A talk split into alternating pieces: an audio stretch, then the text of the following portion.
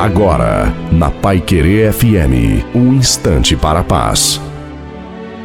Olá, graça e paz da parte do Senhor Jesus Cristo. Sou o pastor Antônio Silva. O texto sagrado diz o seguinte: que Deus colocou o sol para governar o dia e a lua para governar a noite. Deus colocou a palavra dele para governar a humanidade. Quando a humanidade é governada, orientada pela palavra de Deus, não há erro, não há fracasso.